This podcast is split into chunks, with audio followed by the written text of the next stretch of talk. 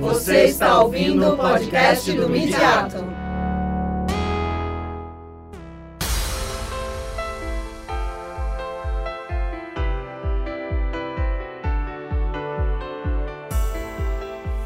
Olá, eu sou Cíntia Lisenberg e você está ouvindo o Midiato Memória, um podcast desenvolvido pelo Midiato, grupo de estudos de linguagem e práticas midiáticas sediado na Escola de Comunicações e Artes da Universidade de São Paulo. Coordenado pelas professoras doutoras Rosana de Lima Soares e Mayra Rodrigues Gomes, em seus mais de 10 anos de existência, o grupo promoveu diferentes eventos com pesquisadores do Brasil e do mundo, sempre enfatizando algum tema nas áreas da comunicação, da linguagem ou das mídias. Nesse podcast, apresentamos uma seleção de algumas dessas comunicações, com destaque, em um primeiro momento, aos conceitos abordados. Neste sexto episódio, você ouvirá a comunicação de Eduardo Vicente, que é professor do Departamento de Cinema, Rádio e Televisão da ECA USP, com mestrado em Sociologia pela Unicamp e doutorado em Ciências da Comunicação também pela USP. Em sua palestra, realizada em 16 de maio de 2017, como parte do ciclo Cartografias da Crítica, Eduardo Vicente fez uma apresentação geral da obra de Renato Ortiz, com destaque para o livro Mundialização e Cultura, de 1994, e o texto Modernidade, Mundo e Identidades, um dos ensaios do livro Um Outro Território, de 1996. Renato Ortiz é professor titular do Departamento de Sociologia da Unicamp, com graduação em Sociologia pela Université Paris-8 Vincent Saint-Denis em 1972 e doutorado em Sociologia e Antropologia pela École des Hautes Études en Sciences Sociales, também de Paris, em 1975. Entre os seus livros destacam-se Cultura Brasileira e Identidade Nacional, de 1985, a Moderna Tradição Brasileira, de 1988, e o já citado Mundialização e Cultura. Em sua fala inicial, Eduardo Vicente apresenta uma introdução à trajetória intelectual de Renato Ortiz. O Ortiz é um sociólogo que, eh, como ele mesmo diz, ele é um dos poucos sociólogos de São Paulo que não tem uma formação uspiana. Né? Ele não foi orientando de nenhum dos três grandes nomes da USP, né, dessa tradição, do Florestan, ou do Fernando Henrique ou do Ottaviani. Então, o Ortiz ele fez poli durante algum tempo, ele vai para a França, o doutorado dele é de 75, né, ele é orientado do Roger Bastide, que também foi professor aqui, foi inclusive orientador do Florestan Fernandes. O primeiro aspecto que é bastante particular do Ortiz é que ele é um sociólogo da cultura. Isso não é muito tradicional no Brasil. Né? De modo geral, a discussão está no campo da economia e da política. O Ortiz se dedicar, principalmente naquele período, nos anos 70, ao campo da cultura, já é um fator importante. O segundo aspecto que eu acho muito interessante da obra dele é que, embora em alguns momentos ele dialogue com a escola de Frankfurt, com a teoria crítica, ela não se volta para esse aspecto. Isso eu acho muito importante se a gente pensar no grosso da produção sociológica, ou mesmo de, da área de comunicação dos anos 70 e 80 aqui, onde o referencial frankfurtiano, especialmente Theodor Adorno, era muito presente. Uh, o Ortiz sempre busca dados concretos sobre os objetos que ele analisa. Então ele tem uma, uma aproximação da cultura que é outra, não está mediada por esse viés adorniano. Né? Então isso eu acho que também dá uma, uma singularidade e uma importância grande para a obra dele. Embora ele inicialmente trabalhe com matemática brasileira, né, como também é uma tradição, logicamente, nos estudos de sociologia e de modo geral em todas as áreas de humanas aqui no Brasil, o Ortiz ele tem uma guinada a partir de 94, especialmente com mundialização e cultura, e ele diz que ele, ele busca um olhar mundializado então eu diria que ele tem duas, duas fases importantes na obra dele, duas fases principais. Essa fase da temática nacional e essa fase mundializada, e é sobre isso que eu queria começar a nossa conversa. A primeira publicação dele é de 78, que é a tese dele de 75, A Morte Branca do Feiticeiro Negro. Essa é o que eu chamaria da fase, vamos dizer, da temática brasileira na obra dele. Tem esses dois livros de maior destaque, que são livros que eu vou me estender um pouco mais sobre eles depois, que é o Cultura Brasileira e Identidade Nacional e a Moderna Tradição Brasileira, de 85 e 88, que são dois dos grandes livros do Renato. Né? Uh, nessa fase nacional também tem esse livro da telenovela História e Produção, que ele fez em parceria com o Zé Mário, Ortiz Ramos e com a Silvia Borelli.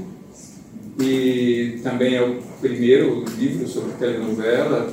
Mais uma vez também eles se debruçaram sobre muitos dados empíricos, depoimentos, entrevistas de participantes. Né? É uma obra que tem relevo pela nossa área. Né? E o Românticos e Folcloristas, que é de 92 vamos dizer, a fase internacional da obra dele, ela começa com Cultura e Modernidade, que para mim é um livro assim muito surpreendente. A singularidade desse livro é que ele é sobre a França. Né? O Ortiz vai novamente para a França para discutir a constituição do, da, da ideia de nação na França, de uma unificação né, cultural e política da França, mas também nesse mesmo momento da constituição do início de uma indústria de bens simbólicos estabelecida lá, com, a, com o folhetim, o início da fotografia e dessa oposição entre uma produção cultural de consumo amplo e um polo restrito, a formação de uma ideia de, de, de vanguarda artística, essa estratificação da produção cultural, de você ter uma cultura, né, usando o, os conceitos do Pierre Bourdieu, você tem um polo ampliado da produção simbólica, né, massificada, portanto, e um polo restrito da produção, ele vai se preocupar em discutir a, a, a constituição desse modelo dentro da ideia de modernidade, Estado-nação na França, né, na nação berço dessas ideias, para a partir daí pensar em idealização e cultura. De 94 é um livro que, em que ele vai discutir a questão da globalização. Depois, Um Outro Território é um livro sobre o qual eu estou propondo análise do texto, é um dos ensaios desse livro, que é um livro que foi lançado simultaneamente aqui na Argentina. E também eu quero chamar atenção para isso, né? a partir dessa fase também tem uma internacionalização da produção bibliográfica dele. Eu coloquei sempre as primeiras edições dos livros, que estão no, no, no lápis dele aqui, e nesses casos, por, por exemplo, tanto no outro território, né, edições simultâneas no Brasil, em São Paulo e Buenos Aires, mas esses, nos livros seguintes, né, Los Artífices de uma Cultura Mundializada em Bogotá, Modernidade e Espaço, Benjamin Paris em Buenos Aires. O próximo distante depois é uma incursão do Ortiz até o Japão, que é muito curiosa. Ele mora um tempo no Japão, porque uma das discussões sobre essa modernidade avançada, né, essa modernidade mundo, é a ideia da, do desaparecimento do outro, da alteridade, de uma homogeneização pelo menos econômica e tecnológica do mundo, e de uma redefinição das ideias de, de viagem. Aqui nessa outra tela, eu não pensei numa outra fase, mas existem textos aqui que a gente podia colocar um pouco no sentido de serem textos mais ligados à, à, à discussão da sociologia como um todo, né? como ciências sociais trabalho intelectual, esse, esse livro dele né? sobre o, a sociologia do Pierre Bourdieu, uh, talvez a integração social, e mais alguns textos, né? Esse, Mundialização, Saberes e Crenças foi lançado recentemente aqui no Brasil, né? Essa primeira edição em Barcelona, a brasileira acho que é do ano passado, Cartografando Social de Buenos Aires, enfim. Era só um olhar sobre a, a vasta obra do Ortiz. Ele começa com essa temática nacional, ele começa com questões mais ligadas à questão racial, a morte branca do feiticeiro negro, é, sobre a Umbanda, em um certo sentido, sobre como a Umbanda ela é nacionalizada, ela se torna muito mais uma religião nacional do que uma religião negra, todo um, um processo de, de embranquecimento, né, de assimilação nisso daí, por isso que a ideia da morte branca, desse feiticeiro negro, e ele parte dessas questões um pouco mais uh, tópicas, né, objetos um pouco mais uh, recortados, para essa visão mais panorâmica da sociedade brasileira, ou da, da, da tradição cultural brasileira, né, tanto do, do, debate político como da, da, constituição de uma indústria de bens simbólicos no país, para a partir daí ir para a questão da mundialização. Né? Nesse momento, Eduardo Vicente inicia a discussão sobre o livro Mundialização e Cultura de 1994. A ideia da pós-modernidade ela implica em alguma medida uma ruptura de processos E o Ortiz, por exemplo, ele pensa em modernidade de mundo, né? A, a, a, esse debate é muito presente nos anos 90. Tem Anthony Giddens falando dessa continuação da modernidade, o David Harvey falando da condição pós-moderna, né? Também tem pensadores conservadores como Francis Fukuyama falando em fim da história. Né? Então, o Ortiz, quando ele vai fazer mundialização e cultura, é nesse ambiente carregado, em que, vamos dizer, assumir certas ideias, aparentemente assumir uma posição muito ideológica, né? uma posição conservadora diante do cenário que se descortina. É estar abrindo mão de uma crítica marxista a, a, a, ao cenário. Né? A premissa inicial do Mundialização e Cultura é, citando o livro, da existência de processos globais que transcendem grupos, classes sociais e nações. A emergência de uma sociedade global. Ok? Então ele está assumindo isso. Nós temos que pensar na sociedade global, por mais que isso seja problemático nesse momento da sociologia. É, não dá mais para, no caso dele, ele está deixando de lado a ideia de imperialismo cultural para falar dessas influências. Nós estamos num outro momento. Ele diz que não é a influência do McDonald's, é um novo contexto cultural que ele vai chamar de modernidade mundo, a partir do qual é, é o fast food é a novidade. Pode ser através do McDonald's, ele não está dizendo que não há uma, uma linha de forças, não há uma hierarquia de poderes estabelecida. Ninguém está dizendo que os Estados Unidos não têm um poder maior de influenciar culturalmente o mundo do que o Brasil. Mas ele diz que não dá para pensar nesse sentido de que a influência norte-americana não. É um novo pattern de cultura que se estabelece. A gente vai voltar um pouco mais essa ideia, que eu sei que parece meio simples, talvez, numa primeira leitura, mas é o texto que eu propus, eu acho que ele é bacana para a gente pensar um pouco esse contexto, né? Ele começa o livro falando disso no Estado Nacional, como ele impôs essa ideia de uma territorialização. Essas culturas locais, elas acabam englobadas dentro de uma cultura nacional. Lembra, ele tinha ido para a França estudar como isso aconteceu na França. Como as línguas locais são, são como o francês é estabelecido como uma língua nacional. A França cria uma bandeira, cria um hino, intelectuais iam ensinar francês para as pessoas do interior. Ele foi estudar justamente esse processo de nacionalização do local, de constituição de um ideal de nação. Claro, vamos voltar um pouco ao Marx. Né? A, a, a modernidade, a Revolução Francesa, né, está ligado a isso, ao surgimento da nação como unidade de produção e consumo nesse momento do capitalismo. Então ele fala que como teve essa, essa etapa de nacionalização, da Constituição do Estado Nacional, da unificação nacional, espraia essa ideia, essa, essa pátria, essa cultura nacional que acaba chegando a todos os espaços da nação e, criando isso. O Benedict Anderson vai falar das comunidades imaginárias. São novas, novas esferas de reorganização do social em que o cultural, obviamente, tem um, um papel importante. E ele vai dizer né, é, sendo fiel à ideia que a Rosana já demonstrou aqui, de que nós estamos dando continuidade à modernidade, uma consequência da modernidade do mundo, que agora as fronteiras nacionais ficaram estreitas para essa nova fase do capitalismo, e que, portanto, vamos dizer, é uma nova etapa de um processo já estabelecido. O ele diz livro que ele faz um esforço para desterritorializar-se, eu acho uma frase muito legal. Ele diz que ele quer desterritorializar sua escrita e também ele vai deixar de usar exemplos brasileiros nas coisas que ele faz, é, é claro esse esforço.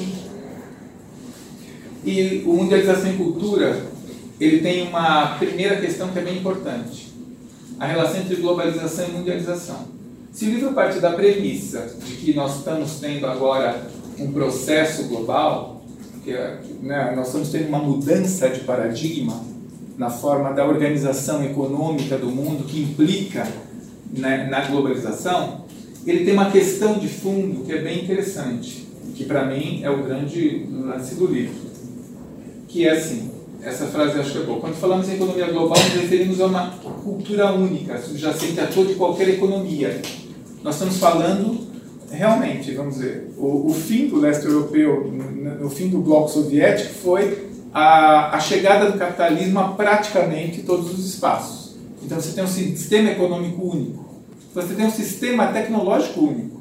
Todo mundo sabe o que é o fax modem, o que é a internet. Nós estávamos no início de tudo isso. Mas ele fala: você tem um sistema tecnológico que é globalizado. Você tem uma lógica econômica que é globalizada. O Michael G. vai escrever um livro chamado Não Lugares, falando dessas estruturas também arquitetônicas, né, do, de, certo, de hotéis, uh, estações de metrô, aeroportos, que também eles são basicamente os mesmos, eles funcionam dentro da mesma lógica em qualquer lugar do mundo. Então aí você está falando de uma homogeneização do mundo, em termos econômicos e tecnológicos, ok? O que o artista tenta apontar é, não dá para falar de uma homogeneização cultural do mundo. Não é uma cultura única. O discurso dos empresários pode apontar para isso, todo mundo vai comer o mesmo biscoito. Mas uh, ele não vê na esfera cultural da mesma maneira. Então, que isso? Né? Ó, quando falamos em economia global, nos referimos a uma cultura única, no sentido de uma cultura econômica, subjacente a toda e qualquer economia. O mesmo a gente pode dizer da tecnologia. A gente não tem, vamos dizer, uma outra internet. Só que ele está dizendo, a esfera cultural não pode ser considerada da mesma maneira. Por isso ele cria essa oposição entre globalização e mundialização. A globalização no sentido da homogeneização da unificação é para os processos econômicos tecnológicos, mas a cultura ela não é homogeneizada, o que me parece um fato bastante evidente, infelizmente. Então ele tenta explicar um pouco esse processo. Uma ideia fundamental do livro é essa distinção entre standard e pattern. Na língua portuguesa não é uma distinção muito clara, né? Se fala standardização ou padronização, não parece que a gente está falando de coisas tão diferentes. Mas a ideia do standard, né, ele retoma no livro, é a ideia do idêntico. E a ideia do pattern é a ideia de um modelo que pode ser utilizado, pode ser eh, reconfigurado de diferentes maneiras. Ele fala que a modernidade mundo ela tem essa ideia do pattern que penetra em todos os lugares só que ele penetra em diálogo né, com essa cultura local. O hip hop pode ser visto como um pattern de modernidade mundo. Todo mundo sabe o que significa o hip hop. Ele vai citar vários símbolos, como o cowboy de Marlboro. Numa propaganda do Marlboro na África, esse cowboy é negro. Mas sempre aqueles símbolos da masculinidade estão lá presentes. É o cavalo, é aquela vida rústica, é o cigarro que vai te matar. São todas essas coisas. Uh, então, ele diz, esses símbolos eles são compreensíveis, eles são desterritorializados. O hip hop, a ideia de um discurso de afirmação identitária, periférica, uh, de uma população que, que sofre a exclusão, a violência, ele é um símbolo internacional. Quando um, um, um grupo de periferia de qualquer cidade grande do mundo afirma o seu protesto, a sua singularidade e também a, a, tenta afirmar a sua, a, sua identidade diante de, de, de, da, da, desigualdade brutal, da violência, da exclusão, um pattern de modernidade mundo é o hip hop. Você vai fazer um hip hop diferente, um rap diferente em qualquer cidade do mundo, talvez tenha suas características específicas do seu rap. Mas ele tem símbolos que são compreensíveis em qualquer lugar. Deu para entender um pouco a ideia? Você tem patterns de modernidade mundo que eles se desterritorializam. Se a gente pensar mesmo na cultura nacional, você já tem uma desterritorialização a partir dos anos 40, talvez, do samba. Você tem o samba sendo irradiado do Rio de Janeiro, do Rádio Nacional, como a ideia de que o samba é, se constitui, é imposto de alguma medida como uma música brasileira ele é desapropriado, vamos dizer, deixa de ser o samba negro, deixa de ser o samba do morro, deixa de ser o samba do malandro para ser o samba aquarela do Brasil, Brasil brasileiro. Mas ele pode ser reinterpretado localmente, por exemplo, o Adoniran Barbosa vai reconfigurar esse samba como um samba da periferia uh, caipira italiana de São Paulo, então ele já, vamos dizer, é um samba que veio e é reapropriado de alguma maneira. E aqui nós estamos num um outro nível de reapropriações. Uh, essa modernidade do mundo, como ele diz, foi uma maneira de estar no mundo, quer dizer, é, é, é, é todo um conjunto de símbolos, né? desde os símbolos de consumo, e ele diz que essa dinâmica da atuação psicopata passa pelo internacional popular, esses símbolos desenraizados, reapropriados por culturas locais mundializadas. O Martim Barbeiro, nos meios das mediações, ele vai dizer, por exemplo, que uma das singularidades, ou a principal singularidade da indústria cultural na América Latina é o fato de que é uma indústria que se estabelece em nações, em princípio, não letradas. Né? Grande massa da população desses países eram não letradas, então essa indústria, ao, ao contrário do que aconteceu na Europa, quando o rádio surge, quer dizer, você já tinha tido uma indústria massiva do folhetim, de literatura de viagem, uma série de coisas. O rádio se estabelece dentro de uma cultura letrada. Aqui na América Latina, não. Então, ele diz que muitas dessas estruturas narrativas, das quais a indústria se apropria para conseguir estabelecer esse diálogo, para que suas obras sejam recebidas pela população, elas também têm que ser traduzidas ou codificadas dentro dessas estruturas narrativas como o melodrama que ele cita, que são estruturas da, da tradição oral. Ele vai citar Bakhtin, vai trabalhar um pouco como essa tradição oral ela é de alguma maneira apropriada dentro dessa da, da, da hegemonia de, de, como e tem que existir um repertório comum que torna possível a, a tradução dos conteúdos da indústria cultural e a assimilação por essa população e como para que isso aconteça tem que haver um, um, tipo de diálogo e essa possibilidade também, como são estruturas narrativas já uh, conhecidas do, do, receptor, então você tem essa possibilidade da ressignificação. No caso do internacional popular, eu acho que o Ortiz ele está falando mais ou menos do mesmo processo num outro momento histórico. Agora nós estamos falando, quando eu falei do samba, por exemplo, estou num outro momento.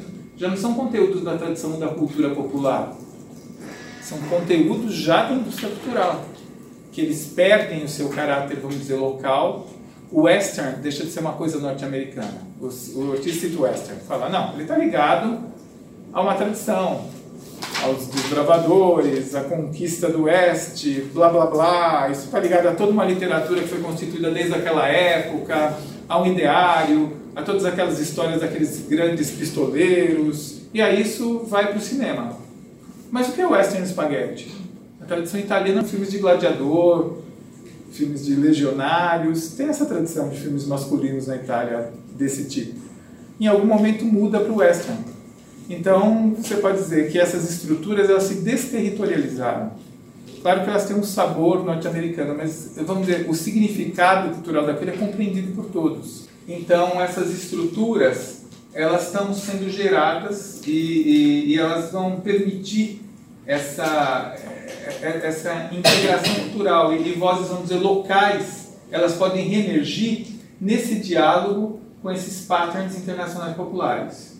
Aí ele, lógico, ele, por exemplo, está falando de imperialismo, mas ele vai deixar claro que tem uma hierarquização que obviamente que ele, ele foge do conceito de imperialismo cultural porque não lhe permite olhar para esse processo da globalização, mas ele sabe, e ele deixa isso claro, ele vai discutir isso no livro, como existe uma, uma desigualdade evidente, uma simetria né, no jogo de forças, em, em, em quem tem mais poder, quem são os players disso. Agora, Eduardo Vicente começa a discussão do texto Modernidade, Mundo e Identidades, um dos ensaios do livro Um Outro Território, Ensaios à Mundialização da Cultura, de 1996. E é esse tema que ele volta no outro livro, né? Um Outro Território, que é esse livro de 96, foi lançado simultaneamente aqui em Buenos Aires, como eu falei. Ele é um livro no qual ele apresenta, chama Ensaios sobre a Mundialização. Então ele está mais uma vez reafirmando seu conceito de mundialização da cultura e ele quer discutir de uma maneira mais detalhada algumas questões que suscitaram debate e o livro dele suscitou realmente grandes debates e, é, e eu escolhi desse livro um dos, dos ensaios que é o Modernidade do Mundo e Identidade para a gente conversar sobre ele. Questão que surge, obviamente, nessa ideia da modernidade mundo, desse pattern de modernidade mundo, dessas novas identidades que estão se sobrepondo às identidades nacionais, é, antes de tudo, ele pergunta, mas o que é uma identidade cultural? De onde vem a noção de identidade? De onde vem o conceito? Até que medida você está reproduzindo, sem saber, né, uma, uma construção ideológica, quando você usa um determinado conceito? E ele vai retomar, né, no início, algumas ideias da sociologia, né, da antropologia, me perdoe. Então ele vai dizer que, classicamente, isso vem da análise de comunidades. Né? não de sociedades. Essa distinção é profundamente importante. Então, ele vai dizer que uh, a antropologia tem essa ideia da descrição densa, né, de você pensar numa sociedade primitiva, primitiva com todas as, as reticências possíveis, na sua totalidade. Então, ele vai citar Margaret Mead né, sobre os nativos samoanos. Ele vai dizer que dentro dessa visão, ideias de uma essência, de uma autenticidade, de uma verdade, dessa identidade, toda essa construção. O que Ortiz mostra é que também por razões ideológicas você tem alguns pensadores, uma transposição disso quer usar para discussão de comunidades, para discussão de sociedades nacionais. Na antropologia norte-americana, por exemplo, você vai começar a falar de uma identidade nacional, uma identidade russa, uma identidade americana, uma identidade brasileira, então, uh, o que o Ortiz tenta dizer é que o que se constitui a partir daí é uma analogia entre as sociedades primitivas e as sociedades nacionais, que é no mínimo uma imprudência teórica, né, na 71. Vários estudos são então nessa, nessa direção.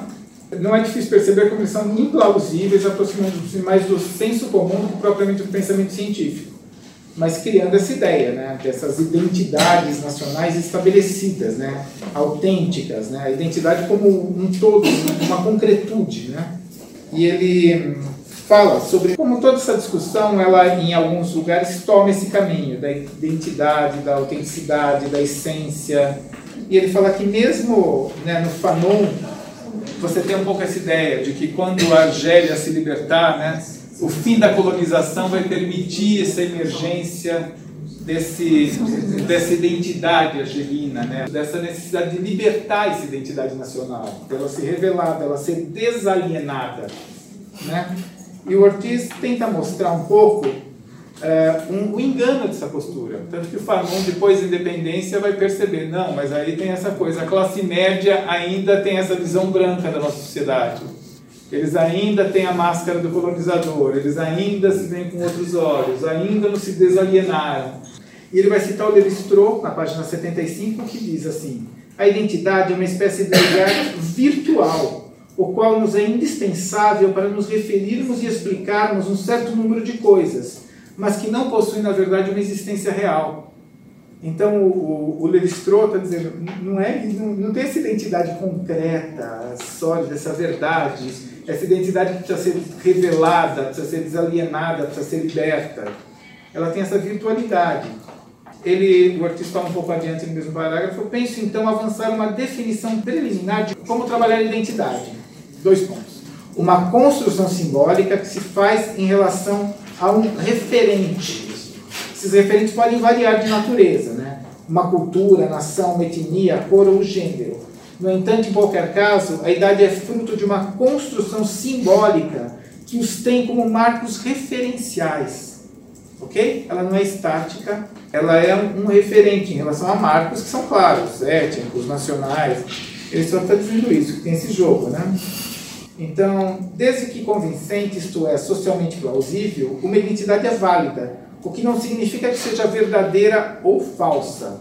Por outro lado, ao dizer que ela é uma construção simbólica, estou afirmando que ela é um produto da história dos homens.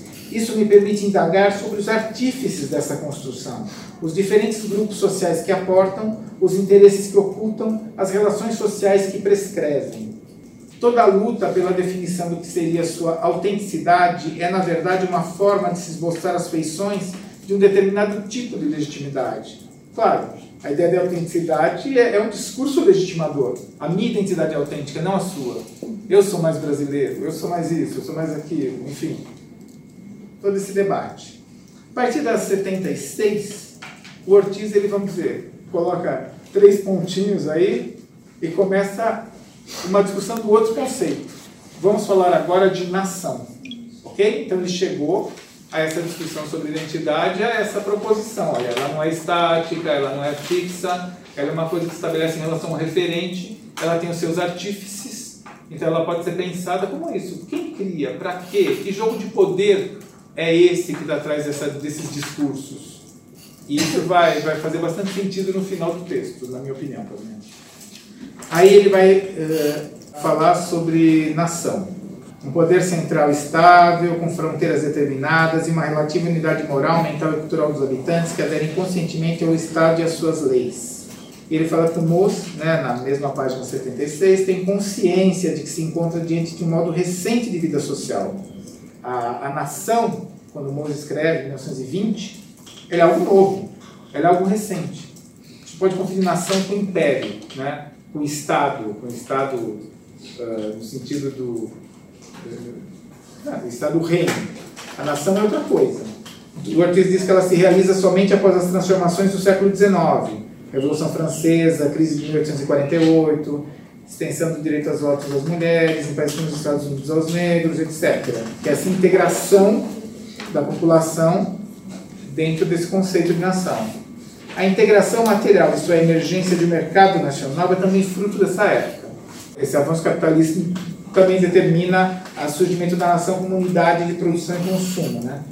Ele vai falar algumas coisas aqui a seguir, também daquele trabalho dele sobre a França, ele vai falar sobre ah, o advento da imprensa de massa, falando da França, o sistema rodoviário.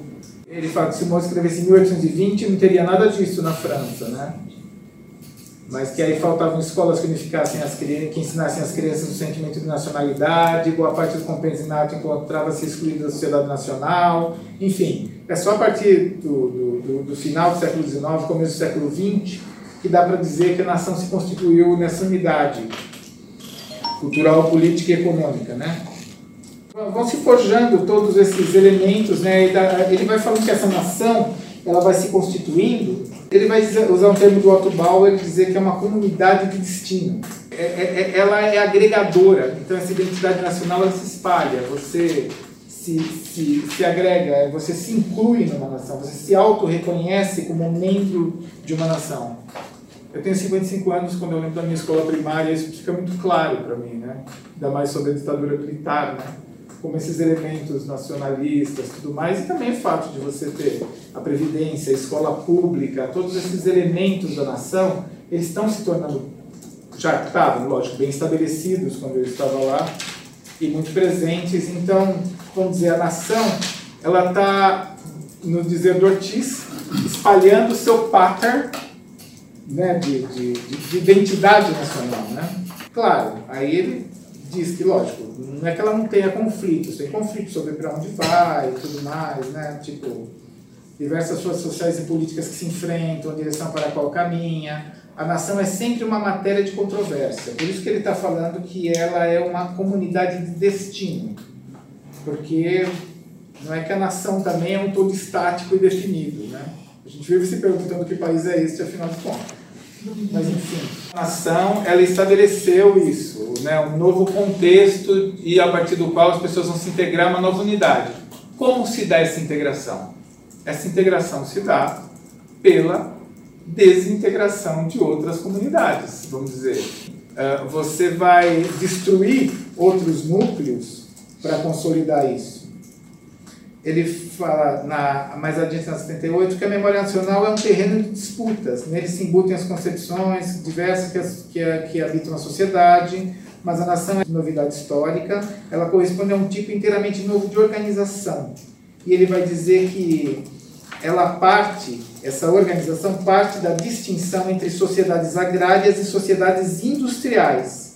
As primeiras se caracterizam como sendo marcadas por uma rígida segmentação as sociedades agrárias. Elas são estamentais, a elite, constituída por militares, administradores e clérigos, se encontra separada por um abismo de outras camadas sociais, como artesãos, comerciantes camponeses. A função do Estado é fundamentalmente manter a paz e recolher os impostos, ele não está presente de outros modos.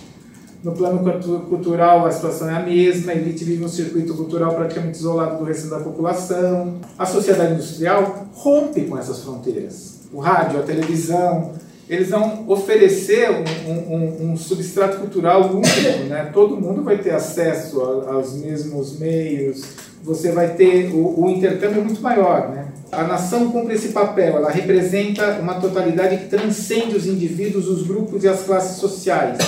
Esses agrupamentos locais, eles são superados pela ideia do contexto nacional. Eles deslocam as relações sociais para um território mais amplo. Acho que essa frase é boa né, o espaço com o movimento das pessoas, mercadorias, referentes simbólicos, ideias, encontra-se dilatado. A ideia de nação implica que os indivíduos deixem de considerar suas regiões, eu estou no começo da página 80, como base territorial de suas ações. Ela pressupõe o desdobramento do horizonte geográfico, geográfico, retirando as pessoas de suas localidades para recuperá-las como cidadãos. Ok? Esse é um processo histórico de um outro momento. É, o, é a força, é o momento do Estado-nação. É o momento em que ele se, se fortalece. Né? Ele vai dizer mais adiante. Não é um movimento que se realiza sem intenções, pelo contrário, a modernidade se fundamenta no princípio da individualidade. Então, vamos dizer, você tem uma certa oposição entre indivíduo e nação. Se a modernidade representa um pouco essa autonomização do indivíduo, né? essa possibilidade mais é, própria de, de expressão, né? que está embutida no ideal de modernidade, né? Essa emancipação do indivíduo, a nação também de alguma maneira ela reprime um pouco essa individualidade nesse sentido de você se conformar a um todo, né? É a dinâmica da sociedade, né? Você tem que se conformar a certos ideais uh, religiosos, uh, patrióticos, embutidos na ideia de nação, né? Idealmente, o indivíduo buscaria seu próprio destino. Acontece que uma instância superior a ele busca imputar-lhe uma vontade coletiva. Nesse sentido, o indivíduo deve se exprimir como cidadão de uma nação. Esquecendo um pouco a discussão da identidade nesse momento. A nação se constitui como uma nova forma de organização da sociedade, que também tem seu pattern né, de identitário, e que ele implica numa imposição sobre vontades individuais e sobre grupos previamente organizados né? comunidades locais, rurais, étnicas, religiosas. Né? O nacional se impõe sobre tudo isso. Aí ele vai, para um outro momento no texto, no final do 81, ele vai dizer: bom, é, é um embate, vamos dizer, centro versus periferia. Nos países em que nos habituamos a chamar de centrais, é, essa identidade nacional se fortalece a ponto de instaurar uma nova era do imperialismo. Alguns países, como Estados Unidos, França, Japão, Alemanha e Inglaterra, impõem sua posição prevalente no contexto mundial. Evidentemente, na 82, ele diz a situação do terceiro mundo é outra. Né? A subalternidade desse país, no entanto, não implica a negação dos princípios nacionais. Pelo contrário, eles se reforçam na luta contra o subdesenvolvimento e no confronto com os imperialismos. Aqui uma identidade nacional se forma também por oposição, né? por oposição diante de uma força superior. Também por esse sentido, essa necessidade de estabelecimento dessa identidade nacional, essa discussão que, que Ortiz persegue desde o primeiro livro, né? E aí ele vai dizer, né? Também no 82, que o Estado-nação não é apenas uma entidade política administrativa, ele é uma instância de produção de sentido. A sociedade moderna é clivada entre nível de classe, por outro lado, participantes do enquanto tal a nação deve acomodar os interesses de grupos diversificados. Durante um período relativamente longo, o Estado-nação consegue equacionar o conjunto dessas dificuldades, mas é lógico que chega um momento quando ele falou da globalização, que isso não é mais possível, que essas identidades nacionais elas se rompem. Isso pode acontecer de forma extremamente violenta, como no Congo, na, no leste europeu, né, em guerras diversas. Então, ele vai dizer que essas contradições, né, na página 83, inauguradas pela sociedade industrial e que atravessam os espaços nacionais, ganham agora uma outra dimensão elas extravasam para o plano mundial. Nesse contexto, a identidade nacional perde sua posição privilegiada de fonte produtora de sentido. Emergem outros referentes questionando sua legitimidade. Ele está dizendo um processo que já ficou clássico, essa ideia né, da, da fragilização do Estado Nacional como fonte de identidade e como isso ajuda a explicar a questão da globalização e surgimento de identidades locais.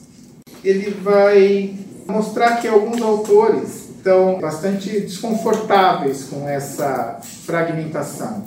Ele vai citar o Schlesinger, no livro Disuniting America, em que ele é contra o multiculturalismo, dizendo que o dogma multiétnico abandona o propósito da história, substituindo a assimilação pela fragmentação, a integração pelo separatismo. Então ele está, vamos dizer, saudoso da ideia da nação integrada. Ele está preocupado com o multiculturalismo no sentido dessa ruptura. Claro que é um pensamento conservador, nós não estamos discutindo isso. Novas identidades estão emergindo, mas que você tem um novo jogo de força se estabelecendo.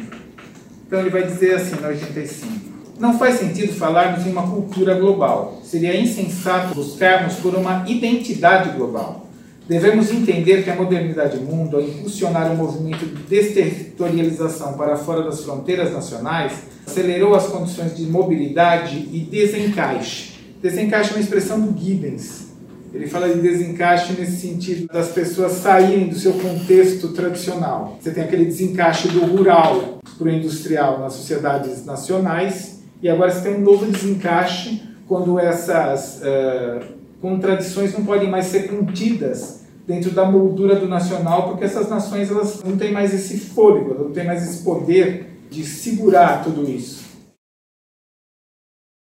Vão surgir agora novos referentes identitários. Ele vai citar um deles como sendo da juventude. Ele fala que nas sociedades contemporâneas a conduta de um extrato particular de jovens só pode ser entendida quando situada no horizonte da mundialização Camisetas, tênis, calça jeans, ídolos de rock, surf são referências desterritorializadas que fazem parte de um léxico, de uma memória juvenil internacional popular. Então, ele vai avançar nessa discussão e aí ele vai chegar no final do texto, ele vai falar de uma outra identidade, né, da fonte de identidade do mercado na 86, né, primeiro parágrafo. O mercado, as transnacionais e a mídia são instâncias de legitimação cultural, espaços de definição de normas e de orientação da conduta. Sua autoridade modela as disposições estéticas e a maneira de ser. As agências que atuam no nível mundial favorecem a elaboração de identidades desterritorializadas. Como os intelectuais, elas são mediadores simbólicos e quem está dando as identidades agora são essas instâncias transnacionais de mídia, de mercado. A provocação desse texto é o seguinte: né, quando ele pensa nesse consumo como fonte de identidade, ele, ele depois vai citar o Cornel West, que é um pensador norte-americano, que diz assim que durante um longo período da história americana, os negros conseguiram se equipar com uma armadura cultural que lhes permitiu rechaçar o mundo dos brancos. A recente fragmentação em função do mercado, da sociedade civil negra, deixa cada vez mais um número maior de negros vulneráveis a uma vida dominada por um fraco senso de identidade e um frágil arrimo de princípios e laços que amparem sua existência. As instituições de mercado das empresas contribuíram muito para isso. Essas instituições contribuíram para a criação de um modo de vida sedutor, uma cultura de consumo que se aproveita de toda e qualquer oportunidade de ganhar dinheiro essas imagens sedutoras contribuem para o predomínio do modo de vida inspirado pelo mercado, em detrimento de outros. Com isso, tiram de circulação valores transmitidos pelas gerações passadas. E aí ele vai né, passar numa outra página pelo desertor, né, falando da ideia de estratégias e táticas. Ele diz que estratégia é um cálculo que você pode fazer quando você tem um território. A estratégia é que um exército estabelece para enfrentar outro exército. As táticas são de quem já não tem mais esse terreno, é do guerrilheiro, né? É a tática de guerrilha, é a tática de você estar tá num território que não é o seu, né? Um cálculo que não pode contar com um lugar próprio, nem com uma fronteira que distingue o outro como uma totalidade visível. Ele, no certo sentido, diz que é nesse mundo que estamos. Quando ele falou primeiro de identidade, ele falou de identidade nesse sentido relacional, nessas identidades estáticas, elas se estabelecem em relação a algo, em relação a referentes, e depois, quando ele foi dizer desse, desse, desse surgimento e, e, queda, da ascensão e queda do Estado-nação, e como agora, vamos dizer, essa fonte de identidades ela secou, num certo sentido, permitindo a emergência de outras fontes, e quando ele se refere especificamente ao mercado, ele está dando, vamos dizer, o seguinte recado, né, que não estamos vivendo um Estado democrático, como ele diz na página 89 no final, né, no qual a escolha seria um direito de todos. A sociedade global, longe de incentivar a igualdade das identidades, é sulcada em hierarquia clara e impiedosa, não porque as diferenças se fundam em subtratos ontológicos, raciológicos ou de caráter, o negro é inferior ao branco, a mulher subalterna ao homem, a nação anacronismo ultrapassado pela globalização. Esse tipo de argumentação reafirma os preconceitos e a incapacidade de se pensar criticamente. As identidades são diferentes e desiguais porque seus artífices, as instâncias que as constroem, desfrutam distintas posições de poder e de legitimidade. Concretamente, elas se exprimem num campo de lutas e de conflitos, nele prevalecendo as linhas de força desenhadas pela lógica da máquina da sociedade. Com essa citação, Eduardo Vicente termina sua comunicação na qual destacou, através da obra de Renato Ortiz, o caráter relacional e provisório das identidades, a crescente força do mercado como fonte de sentidos na sociedade global e as grandes assimetrias que se estabelecem dentro desse ainda novo cenário. Este foi o sexto episódio do Mediato Memória. Se quiser se inteirar mais sobre o conteúdo exposto, incluímos na descrição do podcast as referências das obras e autores citados nesse episódio. Também disponibilizamos o link para o podcast Comida para Cabeça, sobre livros de cultura e humanidades debatidos com seus autores e autoras, com a produção e criação de Eduardo Vicente e episódios com Renato Ortiz. Para acompanhar nossas outras produções, convidamos você a visitar o site www.usp.br/mediato, além de seguir nosso perfil no Instagram e no Facebook. Agradecemos sua escuta e nos encontramos na próxima edição do Mediato Memória. Até lá!